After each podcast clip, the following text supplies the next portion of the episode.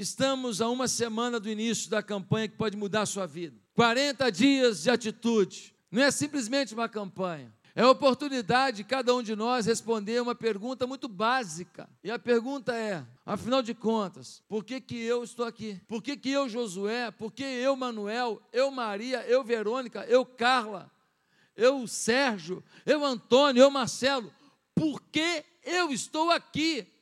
Pastor, não, eu estou aqui porque eu, eu vim aqui para para trabalhar numa empresa e ganhar meu dinheiro e falar de Jesus também no mundo. Está muito vago. Qual é o projeto de Deus exato para a sua vida? Quando a gente é novo, a gente se preocupa com isso. Pelo menos eu me preocupava. Eu era menino, eu falava, o que eu vou ser quando crescer? Eu me preocupava, sabe com o quê? Com quem que eu ia casar. Falava, será que dessas meninas aqui, uma delas vai ser minha esposa? Você pensa, você pensa nisso? Eu pensava nisso. Como é que ela vai ser? Vai ser morena? Vai ser loura? Vai ser ruiva? Vai ser negra? Como é que ela vai ser? Eu queria saber do meu futuro. Eu queria entender aonde que Deus ia me levar, o que Deus ia fazer na minha vida, que projeto Ele ia construir comigo.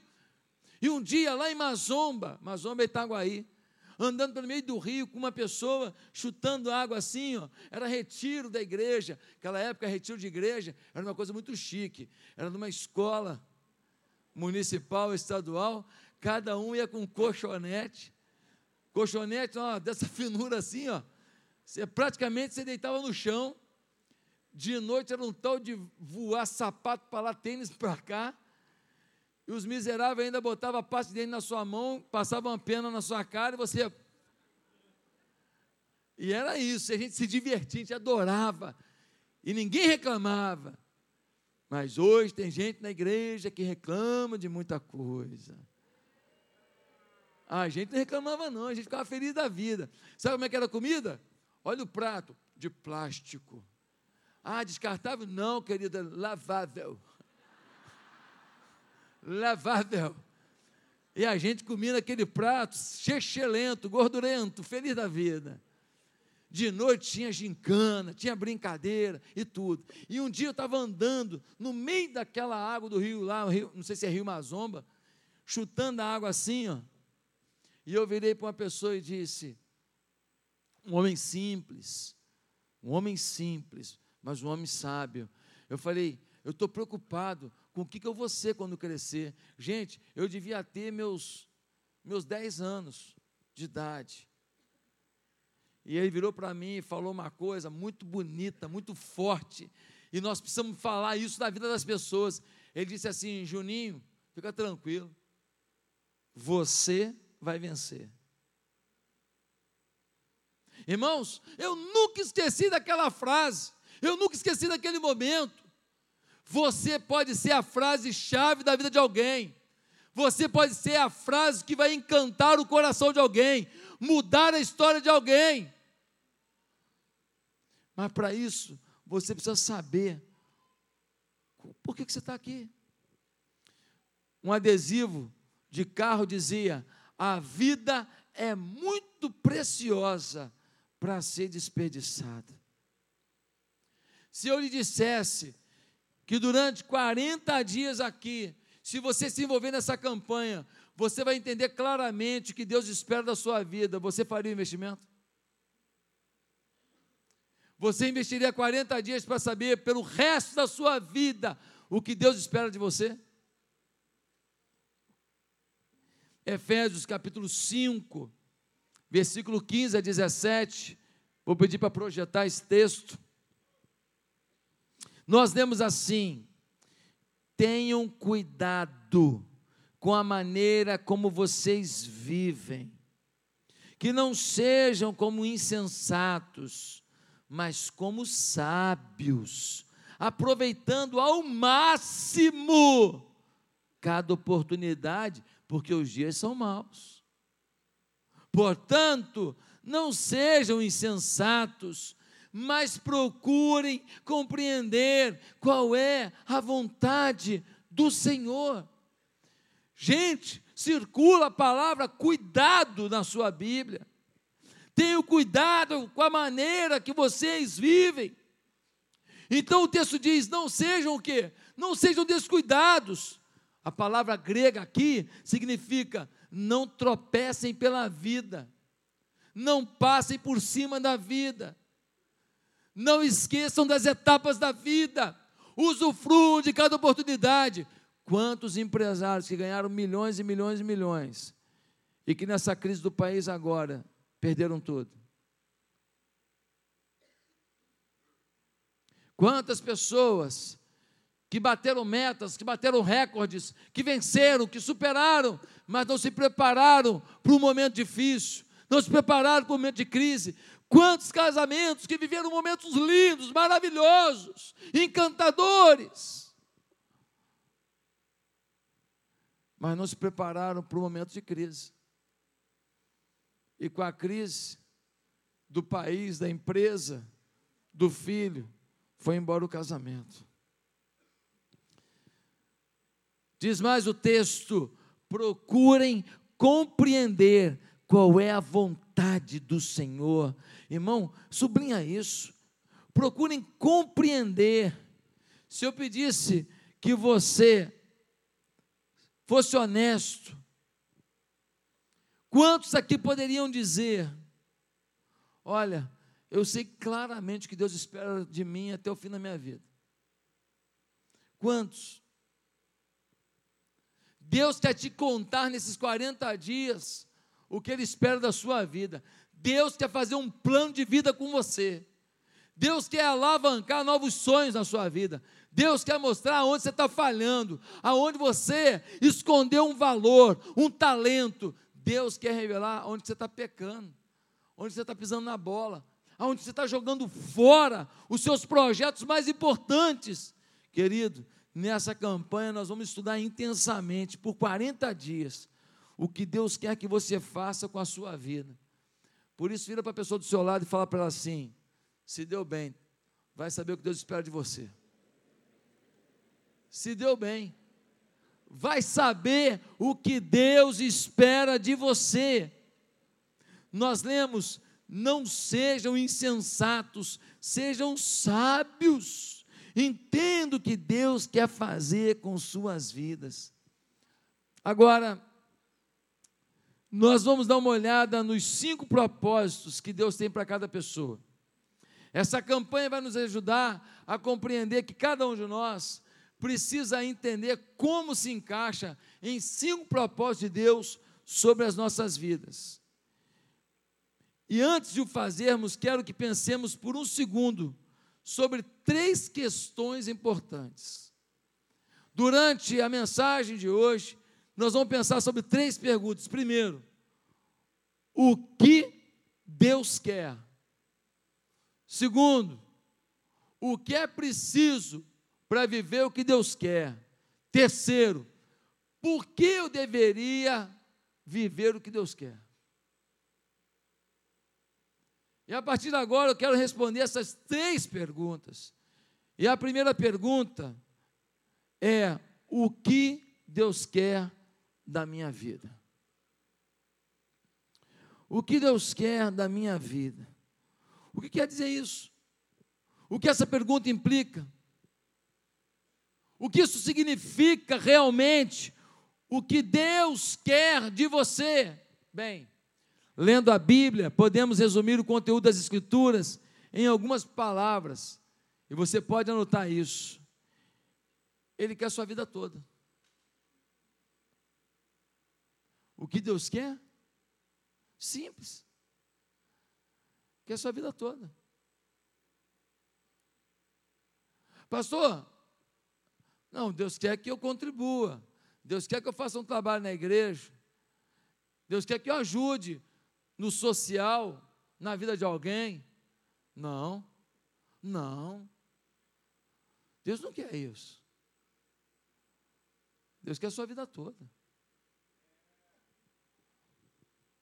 Deus quer que tudo que você toca, faz, se insere, se relaciona, tenha a ver com a glória dele. Ele não quer 10% de você, ele não quer 50% de você, ele quer a sua vida toda. Ele quer que você seja onde quer que você ande, seja lá o que você faça, Ele quer que você seja uma expressão da glória dele, uma expressão do poder dele. É assim que nós lemos em Romanos 6,13. Ofereçam-se a Deus como quem voltou da morte para a vida. E ofereçam os membros do corpo de vocês a Ele, como instrumentos de justiça. Meus irmãos, circula essa palavra aí. Ofereçam os membros do corpo a Ele. Irmãos, Ele quer tua mão, teu coração, teu rim, Ele quer teu pulmão, Ele quer teu ouvido, quer tua boca, Ele quer teu corpo, irmão, Ele quer tudo. Ofereça-se a Ele e veja o que Ele vai fazer através dessa oferta. Nós só saberemos tudo que Deus pode fazer através de nós quando tudo que somos estiver nas mãos dEle. Nós só saberemos até onde podemos chegar quando tudo que somos estiver nas mãos do Senhor. O C.S. Lewis, grande filósofo, ele vai dizer: a única coisa que o cristianismo não pode é ser moderadamente importante. A única coisa que o cristianismo não pode é ser moderadamente importante, ou é importante, muito importante, radicalmente importante, ou não é importante. Não tem meio termo. Pastor, você decidiu ser pastor? Eu estou pensando em ser meio pastor. Você está pensando em ser marido? Oh, meio marido. Está pensando em ser mãe? Meio mãe. Está pensando em ser diretor da empresa? Meio diretor. Você vai montar um negócio? Vou montar um meio negócio. Você vai pagar a conta da sua casa própria? Vou pagar a meia casa. Alguém aqui acha que vai ter sucesso quem pensa assim? Alguém acha aqui que vai alcançar alguma coisa quem pensa assim? Ainda existem pessoas tentando ficar em cima do muro. Elas dizem: bem, eu não sei o que Deus quer da minha vida, então eu vou tocando minha vida do meu jeito, dentro da minha compreensão, dentro do que eu penso. Mas olha Deuteronômio, capítulo 10, versículo 12. Diz assim: o que é que o Senhor, o seu Deus, lhe pede, senão que tema o Senhor, o seu Deus, que ande em todos os seus caminhos, e que o ame, e que sirva ao Senhor, o seu Deus, de todo o seu coração e de toda a sua alma. Gente, dá uma palavra, dá uma olhada em quantas vezes aparece o tudo, todo, toda é forte. O Senhor, seu Deus, lhe pede, senão que temos Senhor, o seu Deus, que ande em todos os seus caminhos, que o ame, que sirva ao Senhor, o seu Deus, de todo o seu coração, de toda a sua alma. Queridos, tem gente que acha que a sua vida é uma torta.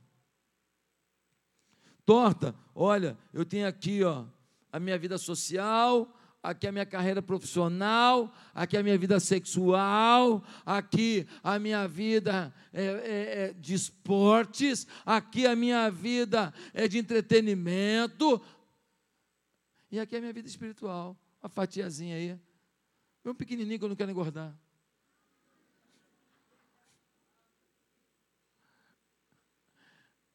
Parece que a gente é bem light na parte espiritual às vezes.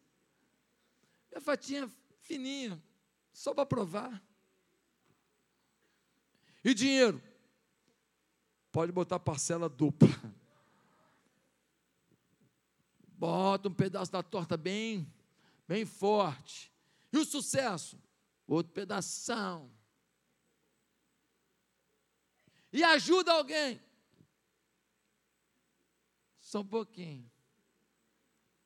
Queridos irmãos, Ele não quer ser classificado como num arquivo, com você dizendo: Sabe, Senhor, eu vou lhe dar 10% da minha vida, e fique feliz, tá?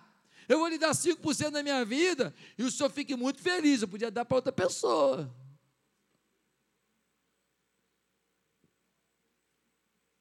Queridos irmãos, Mateus 6, 24, diz assim: Ninguém pode servir a dois senhores, pois odiará um e amará o outro, ou se dedicará a um e desprezará o outro. Vocês não podem servir a Deus e ao dinheiro. Eu queria que você sublinhasse o que é aqui. Sublinha ali, vocês não, o quê? Podem. Está dizendo ali, vocês não devem? Vocês não devem amar a Deus e ao dinheiro. Não é isso que está dizendo. Está dizendo, vocês não podem. Vocês não podem. Tem gente que acha que pode ter duas prioridades um na vida, três prioridades um na vida, querido. Alguma coisa é a sua prioridade. Nós somos um povo que frequenta igreja, que ouve mensagem, que ouve louvores, que participa de conferências, mas muitas vezes nós ainda não decidimos no coração que Deus é o número um. Tem uma música do Arautos do Rei que diz: Se ele não for o primeiro em seu coração, então já não é mais nada, não passa de uma ilusão.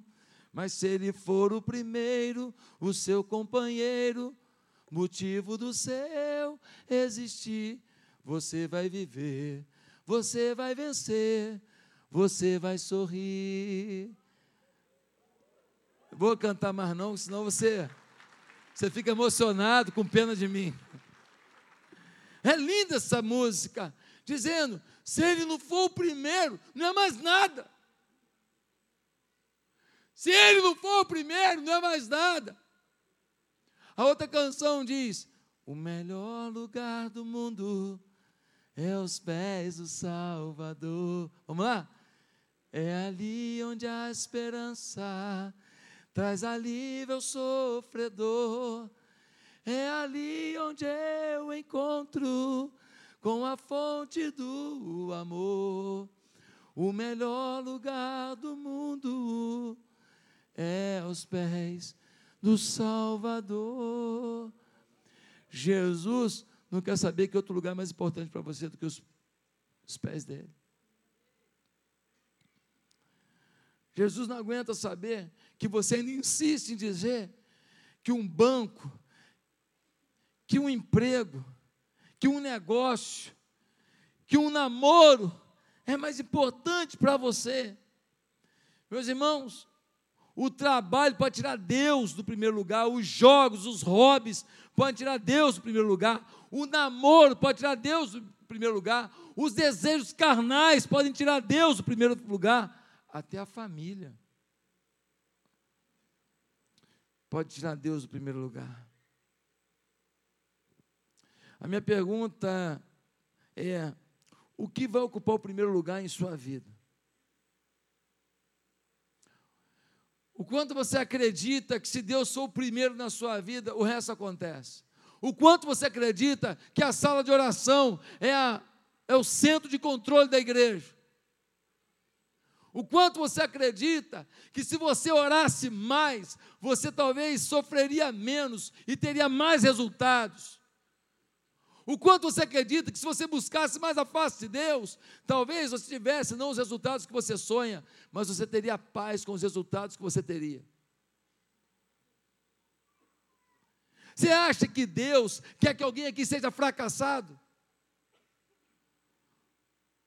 Estou chegando na tua vida aí para te botar no fracasso. Eis que te digo: Você acredita mesmo? Olha, eu sou o Senhor, estou vindo na tua empresa e o meu objetivo aqui é te falir, acabar com o seu casamento, te botar na depressão, acabar com a tua paz, deixar que as pessoas te persigam e que prevaleça sobre a sua vida. Você acha que Deus quer isso? Isso faz parte da vida, mas o que Deus quer é te ensinar algo em cada uma dessas situações e mostrar que Ele é Deus em cada uma das situações, mas Ele tem que ser o primeiro. Ele tem que ser o primeiro. O próprio Deus vai dizer em Êxodo 20: Não tenhais outros deuses diante de mim, seja lá o que for que ocupe o primeiro lugar na sua vida, isso é o seu Deus. Se é o seu emprego, isso é o seu Deus. Se é o seu dinheiro, isso é o seu Deus. Se é o seu lazer na sua casa de praia, isso é o seu Deus. Se é a convivência com os poderosos, com os famosos, e você faz de tudo por isso, isso é o seu Deus. E você não está preparado para servir a Jesus porque você tem ídolos. E Jesus não vai disputar vaga no seu coração com ninguém. Uma vez Jesus contou uma história sobre isso. Na verdade, uma história muito forte. Ele estava andando pelas ruas de Jerusalém e disse a um homem que estava ao seu lado: Siga-me. O rapaz virou para ele e falou assim: Senhor, deixa-me primeiro cuidar dos meus negócios, das minhas responsabilidades, e eu te seguirei. Deixe-me primeiro. Essa frase foi horrível.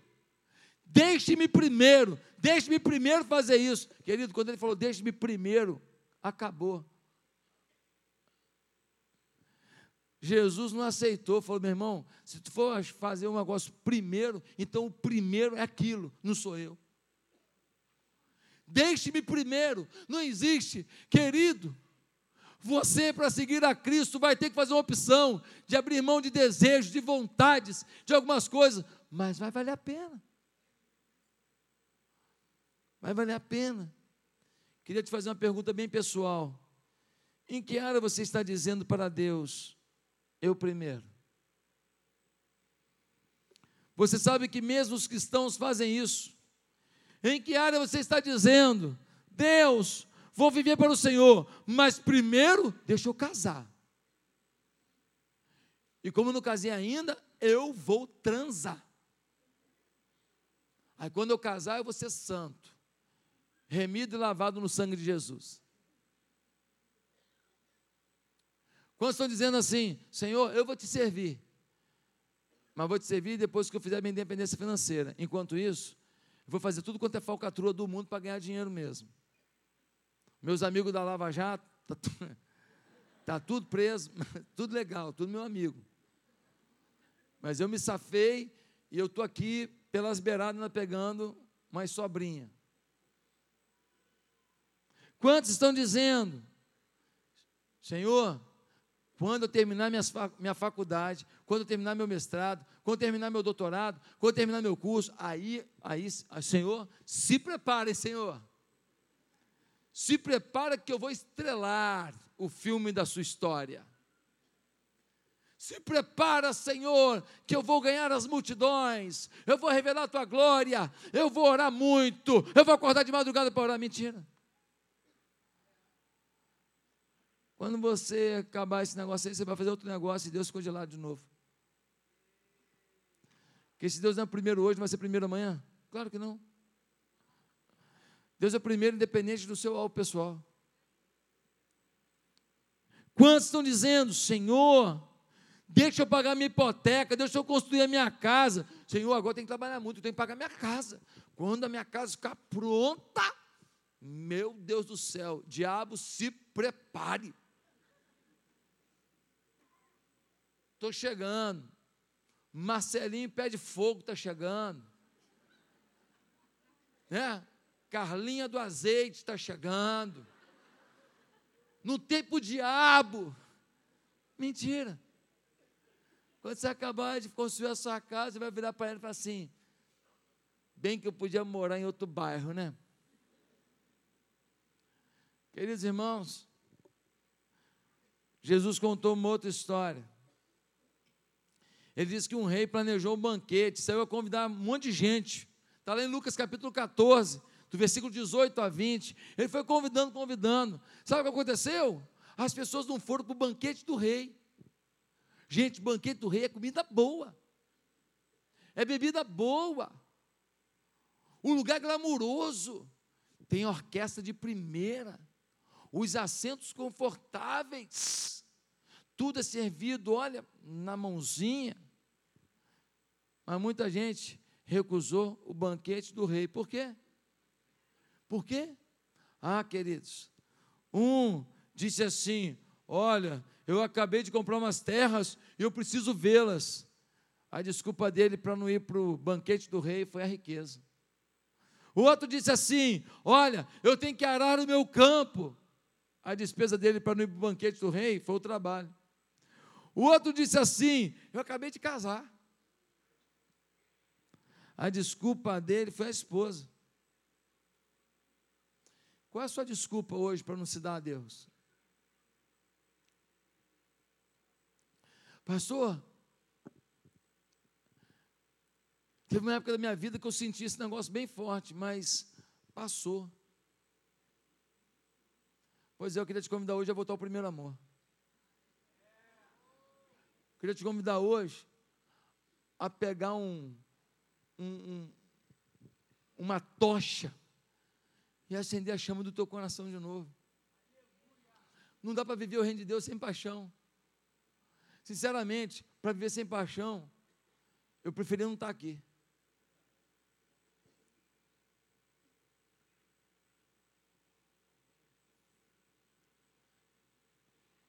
Para viver sem paixão, qual é a graça? Para falar daquilo que parece inatingível, para falar daquilo que parece um mito, uma lenda, uma utopia. Quando eu falo do reino de Deus com prioridade e com recompensas dentro da gente, fora da gente, nesse momento e pela eternidade, eu falo porque eu acredito. Eu falo porque é a coisa que mais me empolga. Pastor, mas se eu te desse uma cobertura no principal condomínio da Barra da Tijuca, com três limousines na garagem, e, e, e com e comida gratuita no restaurante, se você quiser, a semana inteira na Barra da Tijuca. Não te empolgava, não? Não. Hoje, que graça que tem comer tão bem assim todo dia. Tem que ter um dia do mexido. Tem que ter. Qual é a graça de morar nesse, negócio, nesse palácio todo assim, com essa. Tem que ter um prazer de conquistar alguma coisa. De comprar uma almofada nova, de, de, de decorar, de botar um quadro, ficou mais bonito ali. Sei lá, acho que a vida, a vida requer da gente um sonho a mais um detalhe a mais em cada momento. Querido, minha pergunta para você é: que desculpa você está apresentando a Deus por se colocar em primeiro lugar e deixar Deus em segundo lugar? Quero lhe contar um segredo. Se você colocasse Deus em primeiro lugar em sua vida, Ele cuidaria de tudo mais para você. Provérbios 3, versículo 6. Olha esse texto. Olha para esse texto. Reconheça o Senhor em todos os seus caminhos. Isso é tudo. Coloque-o em primeiro lugar, e ele endireitará as suas veredas. Ou seja, ele vai coroar seus esforços com sucesso. Gente, olha o que diz o texto, é a Bíblia Sagrada. Reconheça o Senhor em todos os seus caminhos.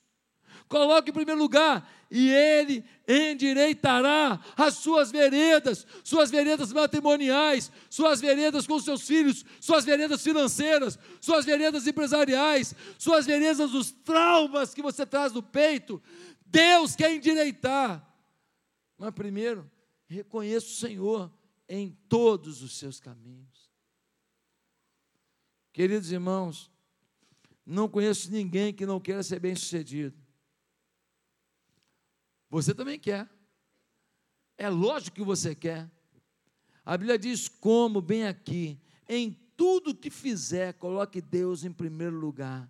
A primeira questão da vida é o que Deus quer. Ele quer você em sua totalidade. Você não é uma torta e que você dá um percentual, um pedacinho de torta para Deus.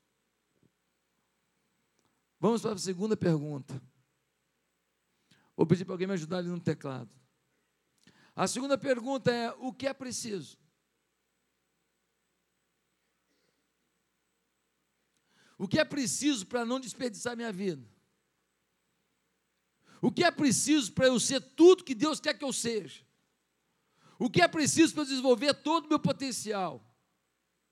Bem, vou dizer em apenas uma palavra, e essa palavra não é gostosa, não. Prepare para uma palavra que não é gostosa. Se prepare para uma palavra que você não gosta. Talvez uns poucos aqui gostem. Para você não desperdiçar a sua vida, você precisa da palavra disciplina. Disciplina. Queridos, discípulo e disciplina, duas palavras que andam juntas. Para ser discípulo de Cristo, tem que ter disciplina. 1 Timóteo 4, 7 diz: Seja disciplinado com o propósito de alcançar a piedade. Seja disciplinado. O que é piedade aqui? Piedade aqui é a atmosfera de Deus no controle da sua vida. Piedade aqui é uma vida de devoção a Deus. Piedade aqui é uma vida de entrega a Deus. É uma vida de total reconhecimento que dele vem a sua provisão, a sua vitória. Que você não é isso que você acha que é, ou que dizem que você é. Você é o que Deus permitiu que você fosse. A Ele toda a honra, toda a glória. Amém. Ah, queridos, o que quer dizer disciplina, pastor? Disciplina Ouça isso, é gratificação adiada. Repete comigo: disciplina é. Disciplina é gratificação adiada. Como assim, pastor? Disciplina é eu ter uma atitude sem olhar para o meu momento sem olhar para o que eu quero, para a minha vontade, para o meu desejo. Disciplina é eu fazer um ato por entender que ela tem uma gratificação, por ser o ato correto, o ato certo, o ato justo, o ato que agrada a Deus. E aí a gratificação vai vir. Alguns de vocês nem precisam dessa definição, porque são muito disciplinados, mas alguns talvez não sejam. Talvez alguns planejem seu dia, estão sempre no horário, são conscienciosos em seus hábitos de trabalho. Outros são disciplinados com cuidado com o corpo, nunca falta uma sessão da academia, faz parte de sua rotina, de sua agenda. Outros não perdem um programa favorito, são disciplinados para ver as notícias. É naturalmente muitos de nós não perdemos uma refeição, são disciplinados para comer e comer muito. Meus amados, você é disciplinado em determinadas áreas, em outras não. Você sabe em que áreas você é disciplinado? Você é muito disciplinado para algumas coisas, para outras não. Em quais áreas você é disciplinado? Você sabe? Você as reconhece? Sabe, existe uma outra palavra para disciplina. E a gente gosta muito da outra palavra. Disciplina a gente não gosta muito, não, mas da outra a gente gosta. E a palavra é hábito. Hábito. Diga-me o que você faz habitualmente e eu vou dizer-lhe o seu caráter. Diga-me o que você faz habitualmente e eu vou dizer onde está o seu foco de vida em que você é disciplinado e em que você é relaxado. Diga-me os seus hábitos e direi quem você é. Querido, se você deseja mudar de vida, tudo que tem a fazer é mudar seus hábitos. Veja bem, um dos maiores alvos dessa campanha de 40 dias é mudar seus hábitos. É levar você para hábitos que realmente providenciem de Deus resposta para o seu dia a dia. Que realmente conduzam você em intimidade com Deus. Que realmente levem você a ter uma atitude mais positiva em família. Que levem você a ter uma atitude mais sábia no trabalho. Que levem você a ter mais estratégia e mais sabedoria nos negócios. Que leve você a não desconstruir relacionamentos, amizades, por pura falta de bom senso. Nosso objetivo, nesses 40 dias, é revelar que hábitos você tem e quais você não deveria ter, e quais você precisa insistir em ter. Porque os seus hábitos são mais do que manias, são a sua vida. Veja o que a Bíblia diz em 1 Timóteo 4, 7, na Bíblia viva, diz assim: seja disciplinado com o propósito de alcançar a piedade. Eu gosto dessa versão. Com o propósito de alcançar, alcançar a piedade. Tudo na vida envolve exercício. Se eu quero mais músculo, eu tenho que exercitar. Se eu não quero ter distensões, eu tenho que exercitar. Se eu quero aprender a bater, a digitar no computador rápido, eu tenho que treinar. Se eu quero aprender a desenhar, eu tenho que treinar. Tudo na vida é treino. Se eu não sei falar coisa bonita para minha mulher, porque minha família era muito seca, todo mundo falava, qual é? Parecia uns monstros, um Shrek falando um com o outro. E a sua mulher, ela vem de uma família que fala: Oi, papai. Oi, princesa do pai. Mamãe, boa noite, Marielle. Quem riu tem mais de 40 anos. Você tem mais de 40 anos, fica tranquilo que eu já sei a sua idade. Boa noite, papai. Boa noite, mamãe. Era um seriado que eu nem lembro mais, é velho esse negócio. Irmão, você precisa entender claramente, mas claramente, que esse cara, que era um brucutu em casa, ele pode aprender a falar: Eu te amo.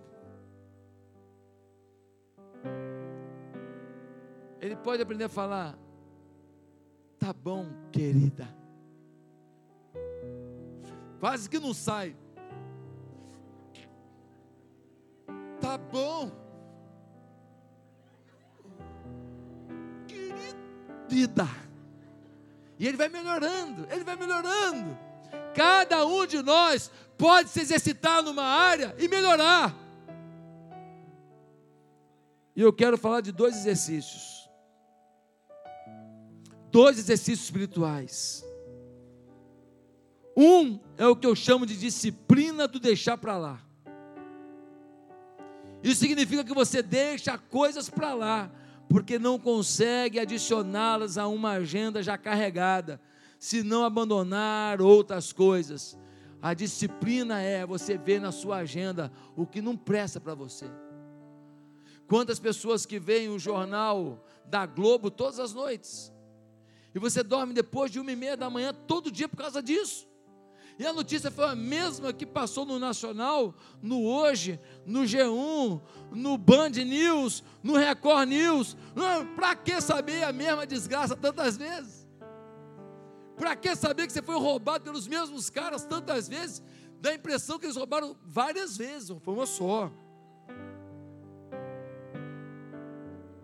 Que tal cortar o jornal da Globo da sua agenda para ter 15 minutos de oração antes de dormir?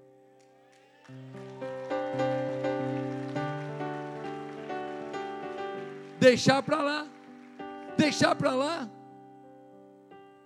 Queridos, Hebreus 12:1 diz: desembaraçando-nos de todo o peso e do pecado que tenazmente nos assedia. Queridos, não é só de pecado que nós precisamos nos livrar, não. O pecado nós temos que largar, mas não é só pecado, não. São dos pesos. São agendas cheias, manias que temos, coisas que fazemos no automático. Chegamos em casa já automático, tuf, na televisão, e não nos damos conta que uma hora e meia vai se perder. E a gente podia ter lido Bíblia meia hora, podia ter orado 15 minutos, ainda dormia 45 minutos antes. Aleluia! E aí acordar seis horas da manhã para orar ficaria mais fácil, com uma hora mais de sono. Aleluia! O exercício exige o deixar para lá, o deixar para lá.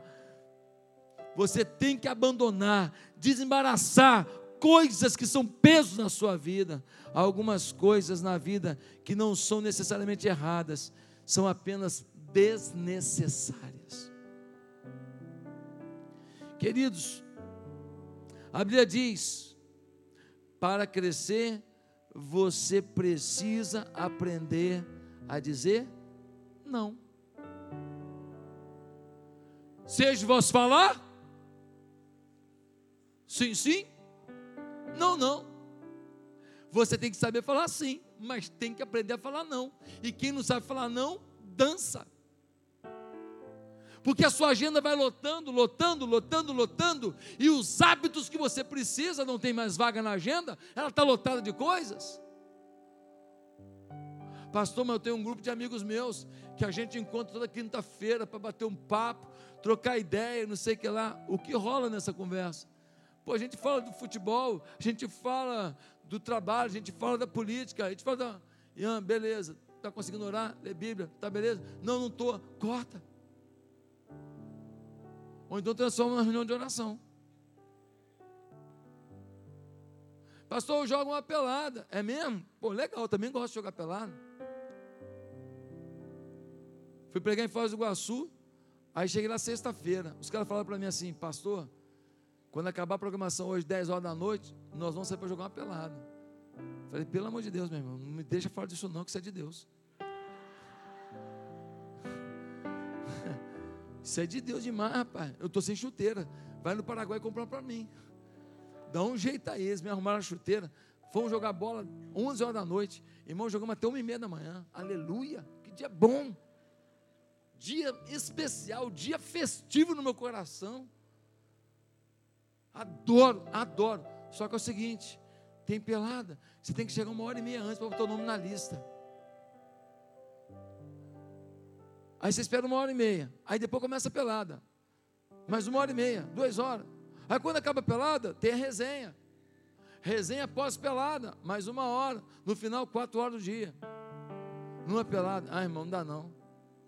Você está ficando pelado de tempo. Aí não dá. Aí não dá. Nós temos que saber dosar as coisas.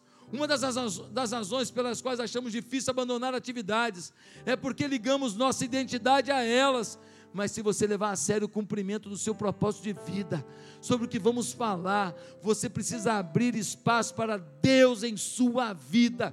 Se você vai dar espaço para Deus em sua vida, você vai ter que fazer alguns cortes na sua vida algumas coisas boas, não pecado, coisas boas, você vai ter que cortar.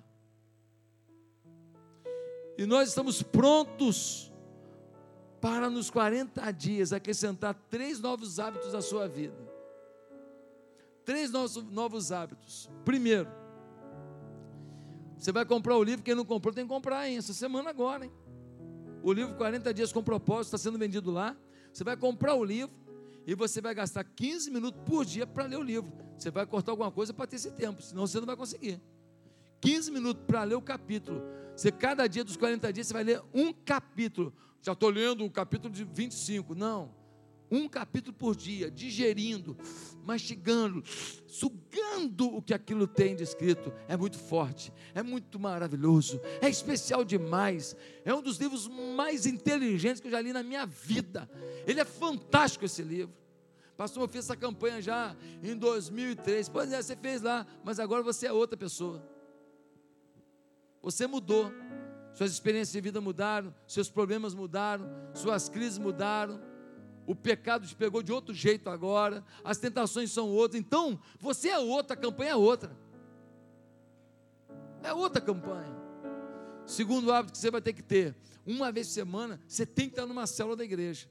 Numa célula, são reuniões nas casas. Você tem que estar uma vez por semana. Por quê? Para compartilhar sobre o que Deus está revelando naquela semana, através da leitura do livro, através das mensagens aqui. Uma vez por semana, compartilhamento. Não tem jeito. Você não pode ficar de fora. Terceiro hábito. Você não pode faltar os cultos de domingo, ou de manhã ou de noite. Você tem que vir.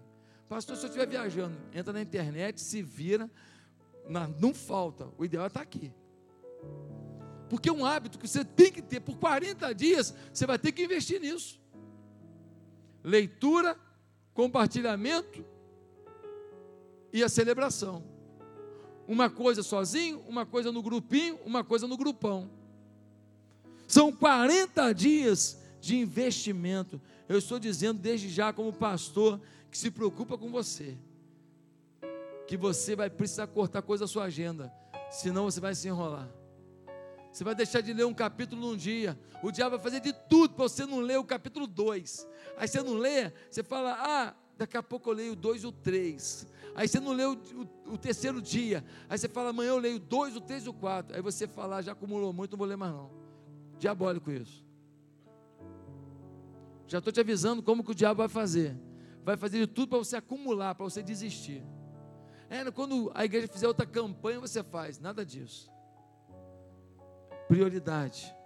Toda vez que você acrescentar uma nova atividade em seu calendário, você vai precisar perguntar o que, que eu tenho que tirar. E eu quero te perguntar agora: o que, que você vai tirar da sua agenda? Talvez você vá precisar desistir de uma hora de TV, de um jornal. Talvez você vai ter que acordar 15 minutos mais cedo. Por isso, melhor você dormir 15 minutos mais cedo para poder ler o livro antes de sair de casa. Porque depois que sair de casa, você não vai conseguir mais parar para ler. Há uma outra disciplina que eu acho que vocês devem considerar ao entrar nos 40 dias. Primeiro, deixar para lá alguma coisa. E a segunda, a segunda disciplina que você precisa ter é respeitar as prioridades. Um bom exemplo disso é Lucas 10, quando Jesus está na casa de Marta e Maria.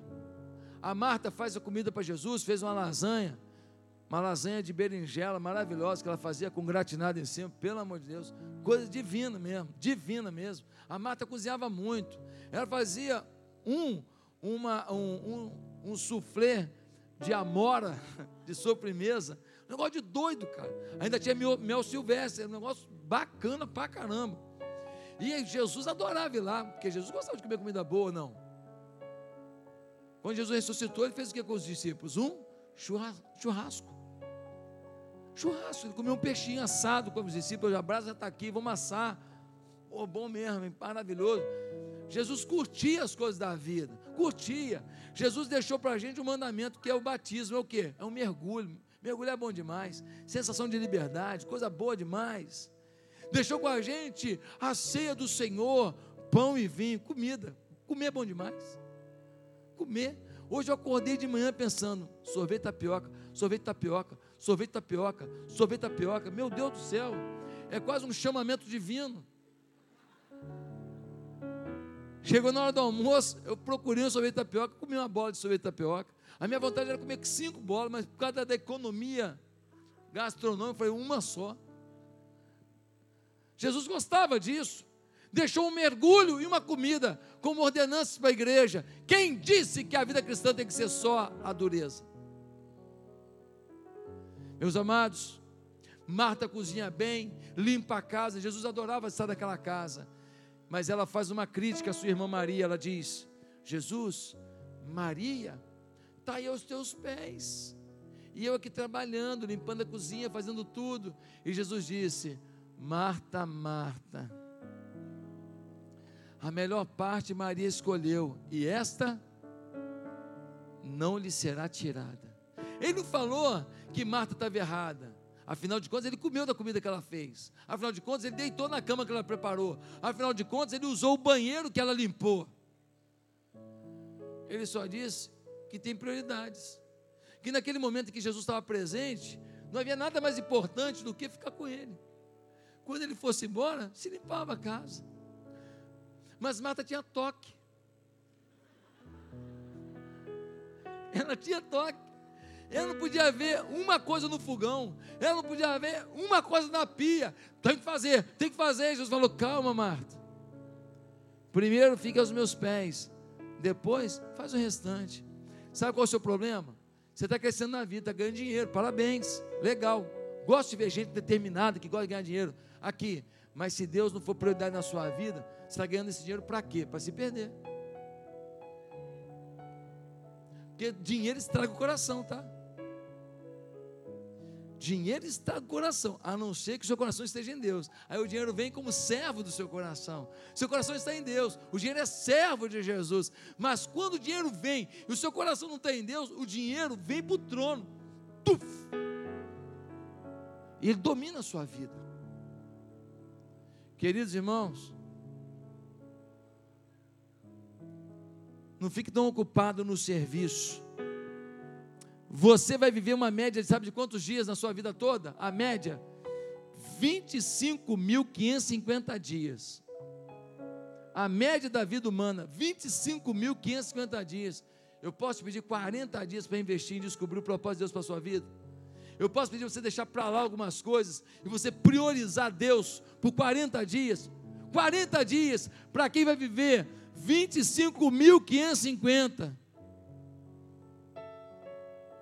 Pega na tua agenda do Google lá, se você tem agenda no Google, no seu celular, vai lá e corta o que puder, mas priorize um tempo para essa campanha. Meus amados irmãos, em último lugar, eu quero responder a pergunta: por que eu deveria fazer isso que você está me dizendo, pastor? Por que eu deveria fazê-lo? O que Deus quer, Ele quer a sua vida completa, todas as partes do ser. O que é preciso? É preciso ter disciplina, mudar os hábitos. Mas agora a pergunta é: por que eu deveria fazer isso? Porque eu devo me esforçar para crescer espiritualmente? Porque eu devo abandonar algumas coisas para criar tempo para Deus em minha vida? Porque eu tenho que criar espaço para Deus na minha história? Bem, há muitos benefícios. E podemos passar o resto da noite falando dos benefícios. Benefícios imediatos e benefícios pela eternidade. Mas eu quero te dar uma resposta muito simples. Você deveria dar o seu melhor, dar o seu tudo para Deus e priorizar a sua vida espiritual nesses 40 dias por causa da cruz. Como assim, pastor? O Filho de Deus veio ao mundo. Quando ele veio ao mundo, ele ensinou, ele amou, ele mostrou o caminho. Mas um dia, ele tomou a decisão mais importante de toda a sua trajetória na terra. Foi o dia em que ele se colocou na cruz por você. Na cruz, ele pagou o preço pelo seu pecado. E tudo na vida tem preço. Tudo tem preço na vida. Se eu dou um, um grito com alguém, tem um preço. Se eu falo um não para alguém, isso tem um preço. Se eu falto a um lugar, tem um preço. Se eu chego atrasado, tem um preço. Tudo tem um preço. Um dia, ele se entregou completamente. Quando ele pede para você se entregar completamente a Ele, não é porque Ele é um fanfarrão que quer tudo. É porque um dia Ele ensinou isso. Ele se entregou completamente. Ele foi para a cruz e Ele pagou o preço em nosso lugar. E 2 Coríntios 5, 15 diz: E Ele morreu por todos, para que aqueles que vivem já não vivam mais para si mesmos mas por aquele que por eles morreu e ressuscitou. Olha isso. E ele morreu por todos, para que aqueles que vivem já não vivam mais para si mesmos. Não é por seu umbigo, não, mas por aquele que por eles morreu e ressuscitou. Ele morreu por você, ele morreu por mim. Alguns aqui já confiam nele, reconhecem esse fato, outros talvez estão aqui, mas ainda não vivem essa verdade. Cada um de nós, seja lá pelo que você esteja passando agora, saiba que ele morreu por você. Ele foi para a cruz em seu lugar. Ali ele venceu a morte. E se ele venceu a morte, ele venceu tudo. Porque nada é mais forte que a morte. Ele venceu a doença, ele venceu o desespero, ele venceu a insensatez, ele venceu a loucura, ele venceu a morte. Na cruz, Cristo lhe garantiu tudo o que você precisa para a sua felicidade. Você deveria investir 40 dias do melhor da sua vida. Por quê? Por causa da cruz. Por causa do sacrifício de Jesus. Ele nos conhece melhor do que nós mesmos. Ele sabe o que você não sabe pedir. Tem coisas que você não sabe pedir. Tem coisas que você não sabe falar. Romanos 12, 1 nós lemos: Portanto, irmãos, rogo-lhes pelas misericórdias de Deus, que vocês ofereçam seus corpos como sacrifício vivo, santo e agradável a Deus. Sabe por que, que ele merece isso? Porque se não fosse por ele, você não tinha futuro. Você podia estar ganhando dinheiro, você podia estar avançando, você podia estar casando com uma menina bacana, um cara legal, você podia estar prosperando, mas sem a cruz você não tem futuro, porque um dia você vai morrer. Os seus carros não vão salvar você da morte, seus apartamentos não vão salvar você da morte, seus diplomas não vão dar para você uma argumentação dizendo: olha, morte, não vai dar para chegar agora que eu estou estudando. Você não teria futuro. Você ia galgar, galgar, galgar, galgar, avançar, avançar, avançar, mas ia perder tudo, porque quem não tem a vida eterna perdeu tudo. Eu quero que você tenha muitas coisas na terra, que você tenha uma roupa boa, que você possa comer uma comida boa, uma comida saudável, que você possa ter amigos, que você possa relacionar, que você possa passear com pessoas legais, que você possa empreender alguma coisa, se sentir útil a alguma coisa, mas tudo acabaria se não fosse a cruz. Sabe o melhor da nossa vida? Quando a gente tem Cristo na vida da gente, é que você sabe que tudo que você faz na vida, um jogador de futebol, um pedreiro, uma manicure, um engenheiro, não importa. Você faz testemunhando Jesus, revelando Jesus, abençoando pessoas pelo amor de Jesus que flui através de você. E você sabe que, independente da sua atividade na terra, você está ajudando pessoas a estar com você na eternidade. Ou seja, tudo que você produz em Jesus não acaba com a sua morte, te acompanha, porque quem fez o caminho da garantia para isso foi a cruz. A cruz garante que tudo que eu invisto no reino de Deus, eu levo comigo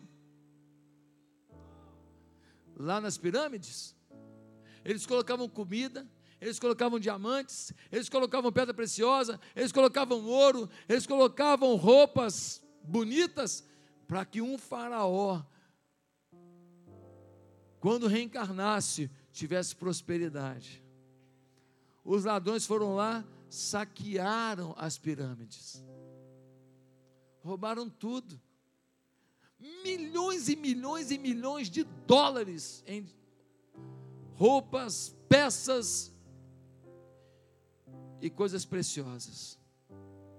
Pois é, não dá para ser nesse mundo a nossa maior garantia, o nosso maior investimento. Mas quando a gente investe nas coisas de Deus, pela cruz, não tem ladrão para roubar, não tem ninguém para saquear não tem situação para dissipar. É Deus que chancela.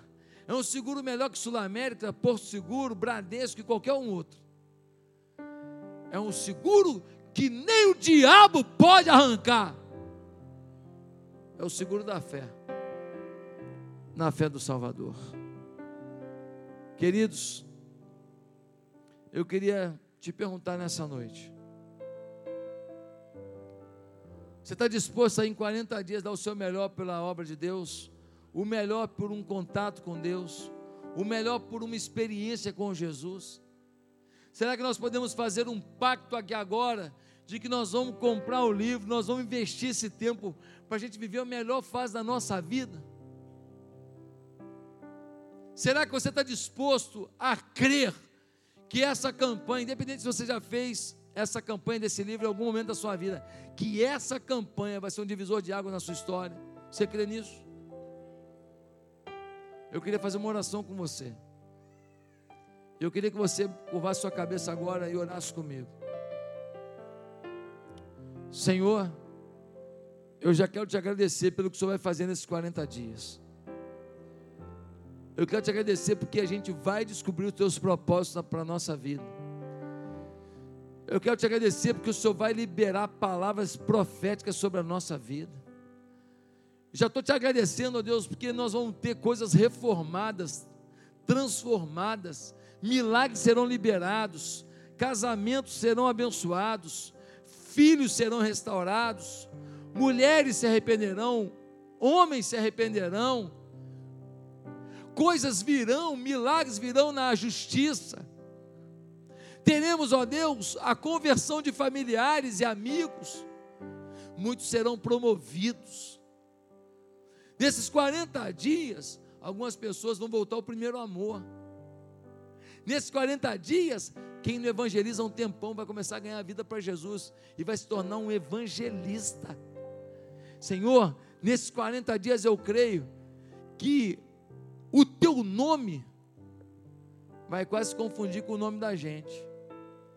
Quando falar o nome da gente, vão lembrar de quem está na gente: o Espírito Santo de Deus. Nesses 40 dias, ideias vão surgir para negócios, para obras sociais, para ministérios, para abençoar as células, para crescer o trabalho de supervisores e líderes de célula. Ideias vão surgir para ganhar dinheiro, ideias de aplicativos, ideias de empresas. Nesses 40 dias, o Senhor vai revelar coisas incalculáveis. Nesses 40 dias, nós teremos muitas curas Senhor, nós queremos que nesses 40 dias, buscando a tua presença, a autoridade espiritual vai voltar. E pessoas aqui vão visitar enfermos e vão orar e vão ver a cura diante dos seus olhos. Nesses 40 dias, gente que tinha parado de falar com pessoas aqui, vai voltar a falar. Gente aqui que parou de falar com outras pessoas, vai liberar perdão. Nesses 40 dias, nós vamos ver, ó Deus, uma restauração do nosso interior. Tragédias, traumas, decepções, palavras contrárias que magoaram o nosso interior serão dissipadas. A gente vai decidir ser feliz. E a melhor forma de ser feliz é buscar Jesus e liberar perdão para os outros é confiar nele, não no que o outro diz, é depender dele, não daquilo que o outro fez. Nesses 40 dias, nós seremos tomados por um avivamento na igreja. Nesses 40 dias, cada um aqui vai tomar uma posição contigo e vai ser um instrumento de influência como jamais imaginou. Nós cremos nisso, Senhor nesses 40 dias. E nós já te agradecemos pelo nome de Jesus. Amém. Glória a Deus. Glória a Deus. Agora, para encerrar, eu quero fazer mais uma pergunta e vou encerrar muito rapidinho. Queria perguntar se veio alguém aqui nessa noite. E ouvindo os propósitos de Deus para a vida da gente. Nessa motivação para essa campanha, o Espírito Santo falou com você e você está decidido a aceitar Jesus como Senhor da sua vida. Você está decidido a ter uma vida mais íntima com Deus. Você vai fazer os 40 dias, mas já está claro para você que existe algo a mais com Deus. Queria pedir que a igreja estivesse em oração agora, por favor. Queria pedir que você estivesse em oração. Eu quero perguntar para você se você quer agora aceitar Cristo como Senhor da sua vida, como Senhor da sua existência. Você quer isso agora? Se você quer, faz uma breve oração comigo. Diga assim aonde você está. Santo Deus, eu te recebo como Senhor da minha vida muda a minha história. Eu entrego meus problemas, os meus sonhos, meus traumas, decepções, minhas aventuras, meus projetos. Eu coloco tudo na tua mão. Eu quero que meu projeto seja rasgado, que o teu projeto na minha vida seja agora assinado. Jesus, me ajuda. Me mostra como viver a plenitude de uma vida com Deus. E é no nome de Jesus que eu oro. Pela minha salvação, pela minha libertação, pela orientação do Teu Espírito sobre cada passo da minha vida